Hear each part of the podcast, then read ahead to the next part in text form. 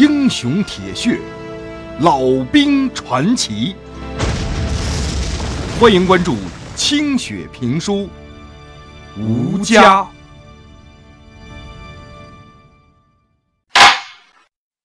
跟老旦从冤家对头变成了称兄道弟的好同志，这陈彦斌呐，在首长们的眼里头，俨然是个活宝。这家伙打仗特别的凶，而且战术还挺高的。这两年以来呀，没有他的连队拿不下来的阵地，也没有他的连队守不住的山头，是团里头首屈一指的英雄连。可是这陈彦斌呐，有一毛病，就是嘴馋。好家伙，好吃好喝呀，瘾上了，谁都敢抢，谁都能骗，谁都可以不放在眼里头。他刚来团里的时候啊，只是一个副连长，对于土的、掉渣的、八路，根本就看不上眼。喝酒、吃肉、赌博、打架，样样都成。是这个团里边的头号刺儿头。有一回啊，这团肖团长好长时间没见着面的老婆，从豫西北根据地的老家来看他。结果呢，刚来没几个时辰，这俩人啊，就因为家里边事儿吵架了，拌起嘴来了。他老婆嘴一撅，到上炕的时候啊。丝毫不理会那火苗子直往上窜的肖道成。肖道成团长实在是没辙了，怎么办呢？霸王硬上弓吧我。然后呢，他媳妇儿呢就假意的反抗，誓死不从。两个人由打床上滚到床下，好家伙，翻天覆地，动静不老小。这俩人的举动啊，就被路过的小战士听见了。结果，不到半个时辰，这消息就被添油加醋的传到了正在喝酒的陈彦斌耳朵里去了。陈彦斌一听，顿时是火冒三丈啊！以为萧道成团长在强奸良家百姓的闺女呢。气冲冲的跑到团长院子里头，光着一只脚站在萧道成门口就开始骂街。萧道成好不容易用七分武力、三分话语收拾了老婆，刚进入俩人这前后忙活的状态呢，被陈彦斌骂得一头雾水，赶紧穿上裤衩子下地开门来了。可是。肖团长刚稀里糊涂的从门缝里伸出头来，啊，砰！就被这陈彦斌的拳头结结实实的打了个正着。肖团长仰面朝天，就栽倒在地上了，鼻梁给打歪了，血流如注啊！闻讯赶来的刘政委一看，这哪成啊？这不做反了天了吗？立刻下令把这陈延斌捆了个粽子一样。陈延斌后来知道误会了，那是人团长的媳妇儿，悔恨不及呀。估计这下不死也得被抽根筋。刘政委啊，把他抓起来，关了五天的禁闭。等到第六天上。被他一拳揍趴下的肖团长贴着膏药来看他来了，还带来了他的女人给他做的馍。只跟着陈彦斌说了一句：“说你好你个忙里亏你，你当我是宋江啊啊！”肖道成团长的大度，让陈彦斌是羞愧难当啊，痛哭着给团长跪下赔礼。从打那儿以后，陈彦斌是洗心革面、脱胎换骨，成为了一名合格的八路军。独立团就因此多了一员悍将，鬼子跟国民党也多了一个灾星。萧道成原本担心着陈彦斌火爆的性子对老旦是不买账的，两个人这协调工作很难做呀。可是，一看这俩人。打这么一战下来之后，哎，人自己个儿推杯换盏，称兄道弟了，那心里头能不高兴？这两员虎将啊！陈师长这次来视察，非常关注起义和俘虏部队的作战情况，总是担心他们的战斗力不成。萧道成就对老旦的二连大加赞赏，才成就了今日之行。这首长不说要到二连吃饭吗？都跑到二连这临时食堂里来了。哎呀，家伙，把这老旦跟连指导员王浩忙的不亦乐乎啊！战士们得知师部的领导亲自下到连队来看望大伙，也非常的激动。首长们摸摸这个，拍拍那个，大伙心里边都热乎乎的，把当天上午跟五连打架的事儿也忘了。两个炊事班拿出看家的本事，把这菜给炒得热火朝天。五连长因为打架的事儿啊，面子上不好过，知道有首长来视察人家二连去了，就吩咐士兵送来一些鸡蛋和蔬菜，老旦也就欣然受之。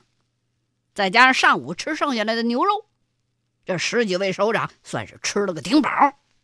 虽然没喝酒，但是也十分的热闹。等大伙吃的差不些了，老旦站着给首长们倒水看茶，看着陈师长坐在阿凤的身边，众位首长有说有笑，陈师长还给阿凤不停的夹菜。老旦觉着。心里头 有点酸酸的。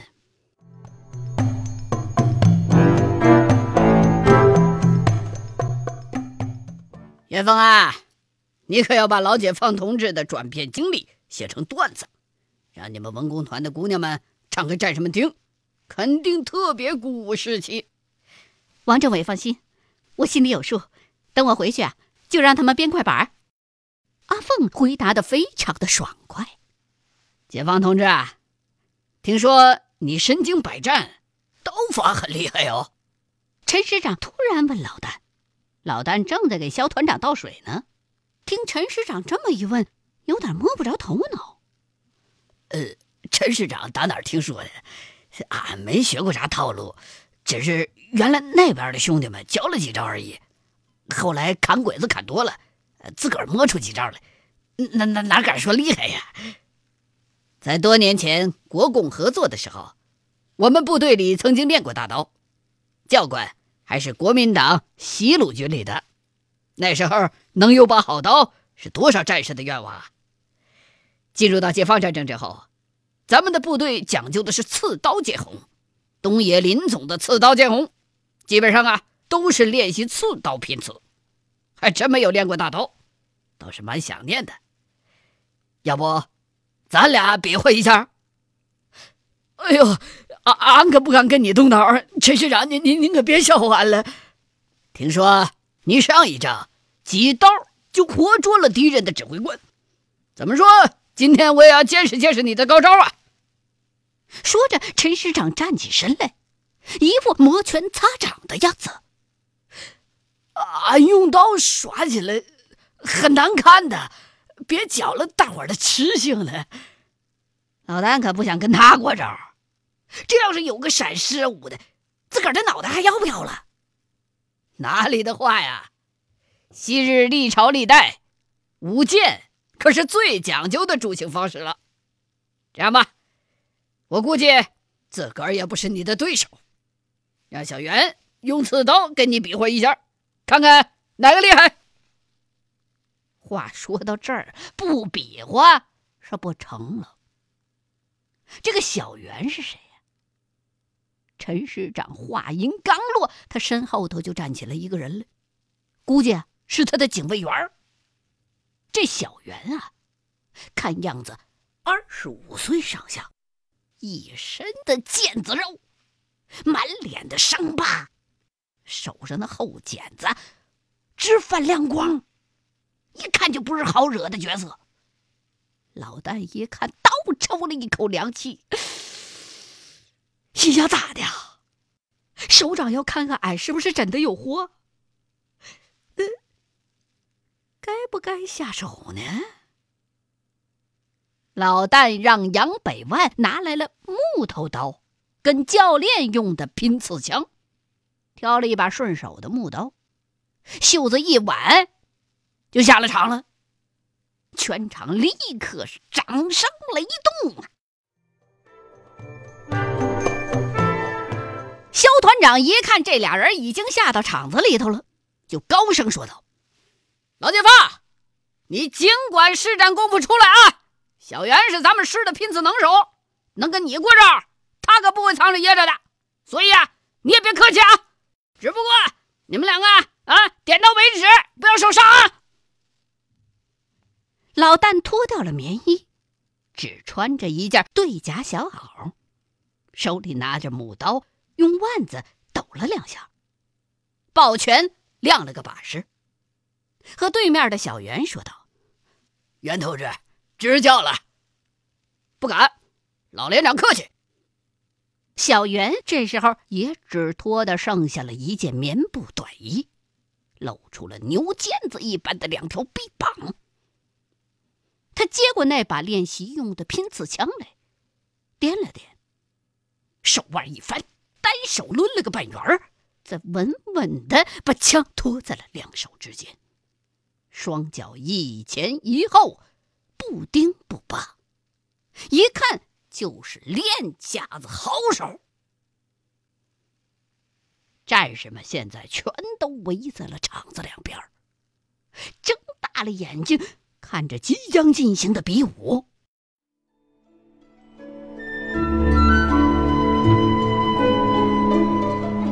老旦跟小袁正要往一块靠近，老旦突然转过身来，笑呵呵的问：“首长啊，既然是比武，有个奖赏啥的没？”“哟，还有点林教头的意思。行，说说你的想法。”如果俺赢了，让李元芳同志的文工团给俺们连的兄弟们慰问慰问，唱戏啥的呗。啊，俺要是输了，首长看着办吧。最好是罚咱们连呐去打主攻。老旦不知道陈师长说的林教头是什么人，是哪个部队的，只是因为他一扭脸看见阿凤，这要求啊就脱口而出了。老解放。原来你脑子里边打着这个小算盘呐，没问题，答应你。你要是输了，非但让你主公，我们下次还来吃你，就这么定了。老旦一听乐了，阿凤一听老旦点自个儿的名儿，脸微微的红了一下，但随即就镇定了下来。比武开始了，老旦反手持刀，一个卧步站定，向小袁慢慢的靠了过去。小袁一看老旦满身伤疤，肉虽然不像自个儿那么厚实，可是像铁打一般的坚硬。握刀的手把刀把死死的扣在腕子上，刀尖儿。斜斜的指向下方，左脚缓缓的向前逼过来，根本看不出他要出手的方向。心中暗自惊叹：这遇着高手了。小袁深深的吸了一口气，枪头朝着老旦右半边虚晃了一下。猛地刺向了老旦的左侧腋窝，老旦却没有中击，只是以右脚为轴，左脚画了个半圆刀刃就搁在了枪身上，顺手那么一抹，身子就已经靠近了小袁一大步，然后就挥刀砍向了小袁的左胳膊。小袁没料到老旦的身手如此的灵活，竟然还能以攻为守。一个花哨动作都没有，就直取自己的左胳膊。小袁赶紧右脚斜进，左脚提步跟上，左手把这枪横在了身前。就听“梆”的一声，两块木头的磕碰发生了不小的声响。老旦一看，哟呵，小袁反应也挺快呀，也不由得有些惊讶，因为在战场上有不少鬼子都被自己这一招把胳膊当时就给卸下来了。小袁这防守动作却刚好把自己的攻势给化解了，木枪把自个儿那刀给弹出去了。可是这刀一弹开呀，老旦胸前就门户大开了。这个距离俩人离得非常近，立刻就让老旦陷入了被动。这小袁呢，果然灵敏。不等收枪再次，这枪托猛地一扭，朝着老旦的脑袋就砸了下来。这距离太近了，躲啊，躲不开了。情急之中，老旦在电光火石之间想起了老乡当年那招，他连忙把身子向右微微的一侧，同时把右手刀交入左手。也是反手捉刀，左手猛地往起一抬，哎，小袁的枪托啊，正好赶到刀上，硬邦邦，砰的一声就砸在刀身上了。老丹这回却没有接着再把刀刃往下抹，而是右脚一个寸步切入了小袁的双腿之间，空着的右手闪电一般抓住了枪身，猛地往下一摁。小袁赶紧双手收力去抢着抢，可是无奈重心已经被老旦给压低了，这劲儿啊使不上来。他刚要松开右手去拳打老旦的头，突然就看见那黑了吧唧的木刀啊，已经照着脖子右边横削过来了。小袁舍不得松手撒枪，只好迅速的低下头去躲这一刀。手中这木枪几乎这时候就要挨着地了。没想到，老旦的这一刀啊，是虚招，使到一半就停住了。就只见老旦一只大脚片子猛地抬起来，吭哧就踩在那根木枪上了。认识小袁年轻劲儿大，也受不了这么一股从上而下的重力。为了不被踩得跪在老旦面前，他只能撒手撤步了。啪！这枪啊，就被老旦死死的踩在了地上。小袁这时候抬头一看，老旦呢，正俩眼笑眯眯的看着自个儿呢，双手高高的举着木刀，就要往下劈。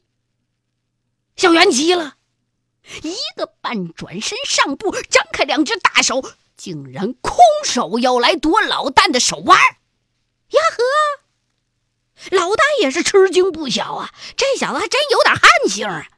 赶紧一撤步，把这刀啊斜着就劈下来了。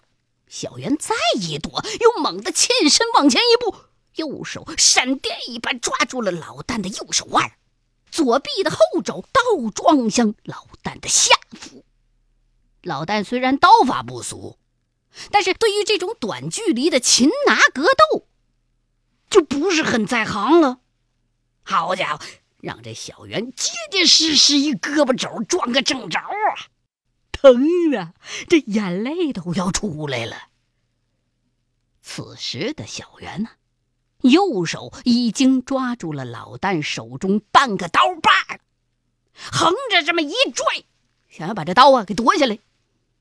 老旦强忍着疼，猛地往外一翻腕子，同时啊，右腿就踢向了小袁的脚踝。小袁一抬脚跳开，但是手就得撒开那刀把了。老旦正要收起刀来，再往那边砍。小袁一个枪滚翻，把枪拎起来了。没等转身呢，反手一枪回马枪就扎过来了。老旦一看，乐了，心说的话：“你这招跟土匪学的吧？好看，但是不中用。”老旦轻轻的让开这枪，一个箭步窜到小袁的左边。也是反手一刀，用了八分劲儿。好家伙，哭哧，结结实实就砍在小圆的左腿上了。左腿是哪条腿呀？那是小圆这时候支撑全身力量的支撑腿——驱动轮。受不了这么一刀啊！小圆腿一软，哭哧，就单腿跪在地上了。再抬头一看，老旦双手高高的把大刀举起来，大有要把自己一劈为二的架势的。赢了！观战的战士们发出了一声欢呼啊！有的人都蹦起来了。老旦收起刀枪，交给杨百万，拍了拍手：“哎呀，袁同志厉害呀！俺好些年没见过你这样高手了。在我印象里头，好像只有个鬼子军官有你这拼刺身手的。哎，刚才就差半招。”俺就得月月请首长们吃饭了。老连长果然好刀法，我算是长了见识了，以后还请你多指教啊。小袁也笑着应承。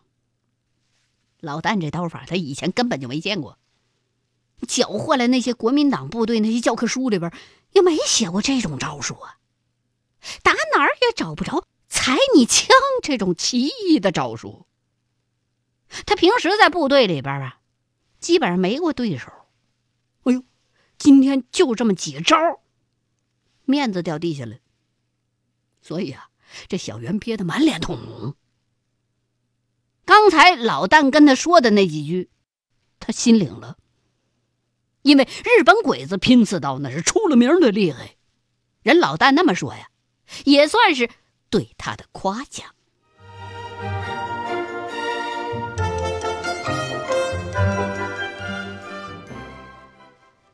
欲知后事如何，欢迎各位继续收听清雪评书《吴家》。